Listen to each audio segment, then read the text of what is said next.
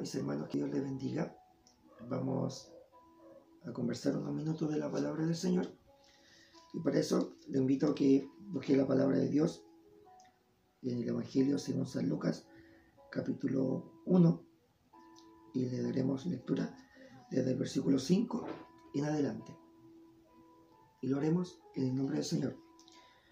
Los días de Herodes, rey de Judea, un sacerdote llamado Zacarías, de la clase de Abías. Su mujer era de las hijas de Aarón y se llamaba Elizabeth. Ambos eran justos delante de Dios y andaban irreprensibles en todos los mandamientos y ordenanzas del Señor. Pero no tenían hijos porque Elizabeth era estéril y ambos ya eran de edad avanzada. Aconteció que ejerciendo Zacarías el sacerdocio delante de Dios, según el orden de su clase, conforme a la costumbre del sacerdocio, le tocó en suerte ofrecer el incienso. Entrando en el santuario del Señor, y toda la multitud del pueblo estaba fuera orando de la hora del incienso. Y se le apareció un ángel del Señor puesto en pie a la derecha del altar del incienso.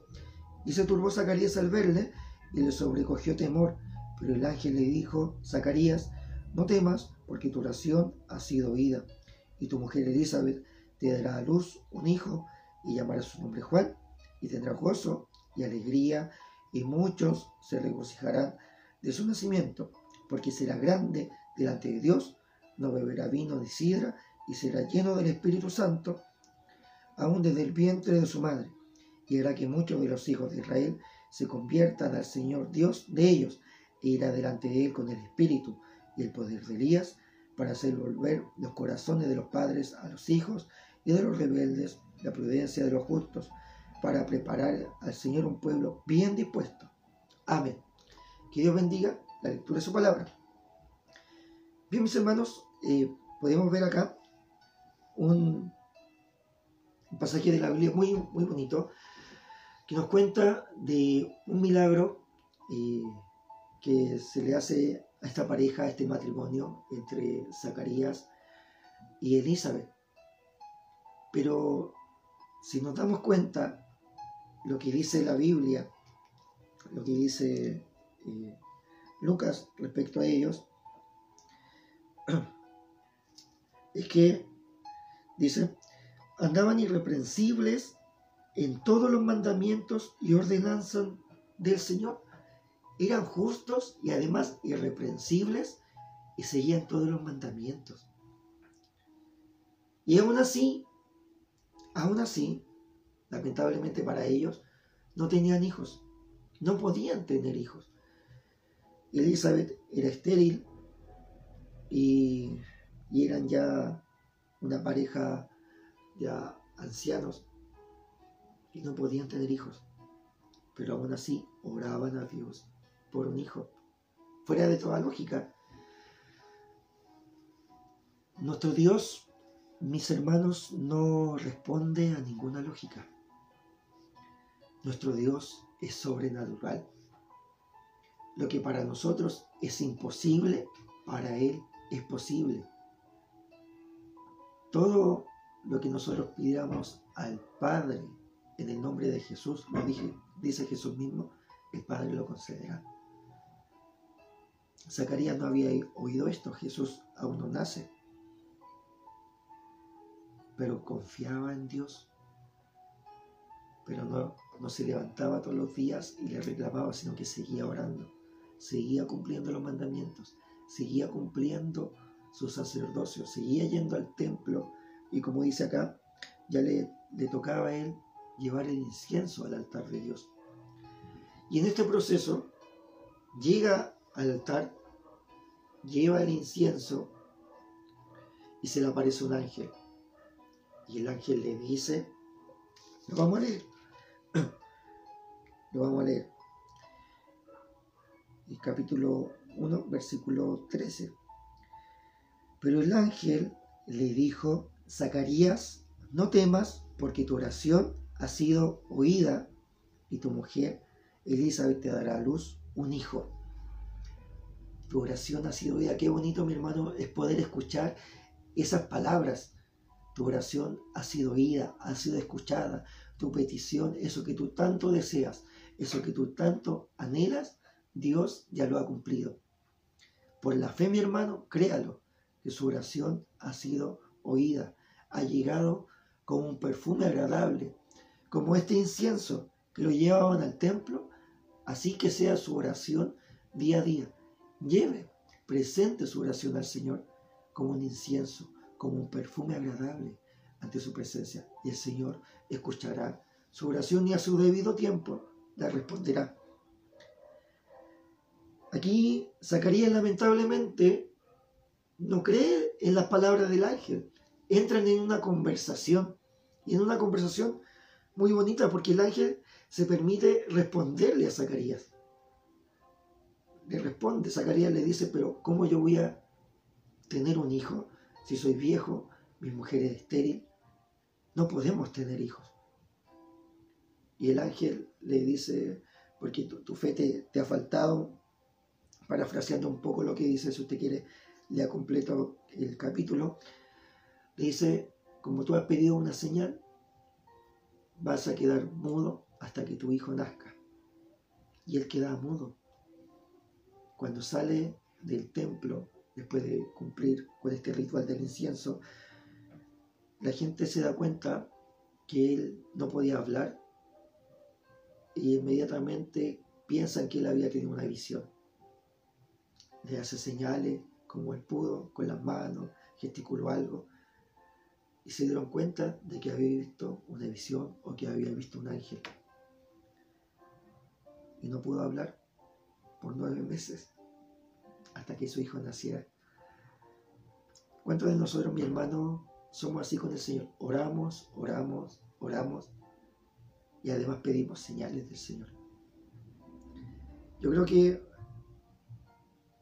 que no todos, a lo mejor usted que me está oyendo, que está viendo este video, si es justo, usted si es justa, o se considera justo o justa, y que ha cumplido los mandamientos del Señor, ha sido un cristiano correcto, una cristiana correcta, ha llevado el Evangelio de Dios por todas partes, y tiene una oración, tiene una petición que Dios no le ha respondido, algo por lo que usted ha orado por mucho tiempo y a lo mejor Dios no le ha respondido aún.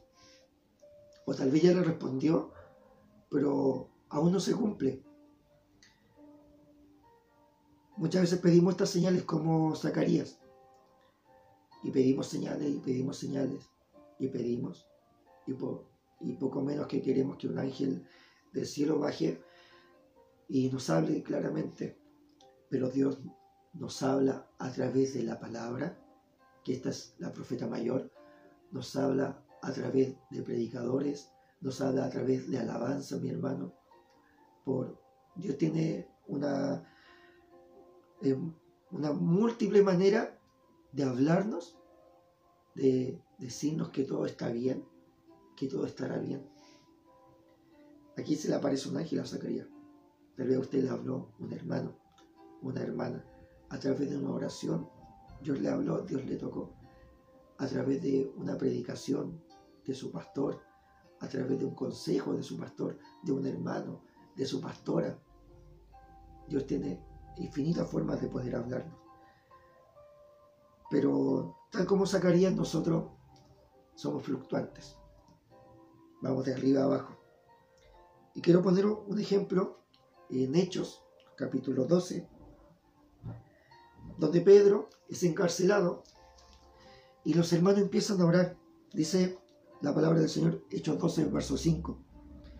Versículo 5. Así que Pedro estaba custodiado en la cárcel, pero la iglesia hacía sin cesar oración a Dios por él. Hacía sin cesar oración por Pedro. Y cuando Dios liberta a Pedro, lo saca entre medio de la reja, de, la, de los muros, de la cárcel, y los lleva donde estaban estos hermanos orando. Ellos no creían que Pedro estaba ahí. Fíjese lo que dice versículo 13 de este mismo capítulo. Cuando llamó Pedro, a la puerta del patio salió a escuchar una muchacha llamada Rode, la cual, cuando reconoció la voz de Pedro, de gozo no abrió la puerta, sino que corriendo adentro, dio la nueva de que Pedro estaba a la puerta y ellos le dijeron, estás loca. Pero ella aseguraba de que era así.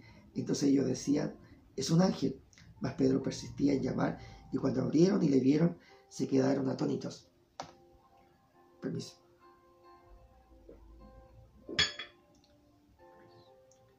Oraron sin cesar, lo dice el versículo 5 del capítulo 12 de Hechos, para que Pedro fuera libertado, para, para que Dios lo sacara de la cárcel.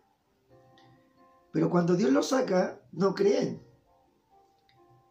Zacarías oraba a Dios por un hijo y cuando Dios le dice, te voy a conceder un hijo con tu mujer Elizabeth, no cree. Somos así. ¿Cuántos de nosotros hemos pedido algo al Señor? Y a veces pedimos, pero no, no tenemos la suficiente fe para de verdad creer de que Dios lo puede hacer.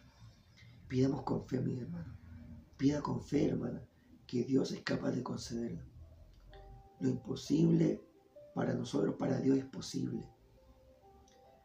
Aquí tal vez Zacarías, por su edad, por la situación de su esposa, de Elizabeth, creía que ya no era posible. Pero Dios, Dios es un Dios de imposibles. Porque ¿cuál era el sentido de haberle dado un hijo cuando él tenía 30 años, 40 años? Cuando era un hombre, a un joven, cuando su mujer también era joven. Dios es un Dios de imposibles, mis hermanos. Ahí, ahora el Espíritu me hace recordar un pasaje en la Biblia muy bonito. Eh, cuando pasa Jesús con sus discípulos y hay un ciego de nacimiento y uno le dice, uno de, sus discípulos le dicen a Jesús, Señor, ¿quién pecó? ¿Pecó él? ¿Pecaron sus padres para que él quedara ciego de nacimiento, para que él fuera ciego? Y Jesús dice, no, él está en esta condición para que el poder de Dios se manifieste en él y sean todos los que están aquí sean testigos. Aquí eh, ni Zacarías ni Elizabeth habían hecho algo malo, y por el contrario, se da testimonio en el relato de que ambos eran justos y piadosos y andaban conforme a los mandamientos de Dios. Ese ciego no había hecho nada malo ni sus padres. ¿Y qué hace Jesús? Jesús le da la vista. Y a causa de ese milagro muchas personas creyeron. Incluso lo van a interrogar al ciego y le, dicen, ¿quién te sanó? ¿Quién te dio la vista? Y el ciego le dice, no sé, yo no sé si era profeta, no, no tengo idea de quién era. Lo que yo sé es que antes era ciego y ahora veo. Qué bonito, mi hermano, cuando podemos entender el Evangelio de esta manera. A lo mejor ese ciego también oró por mucho tiempo a Dios Quería sanidad para su vista, pero llegó Cristo a su vida. Deje que Cristo actúe en su vida, que actúe en nuestra, dejemos que Él actúe en nuestras vidas y veremos cómo los milagros, poco a poco, empiezan a suceder. Pero debemos creer de que el milagro más bonito y el más importante es que hoy día estamos alabando y sirviendo al Señor. Que Dios le bendiga, mi hermano, que Dios le guarde y espero que esta palabra haya sido de bendición para su vida.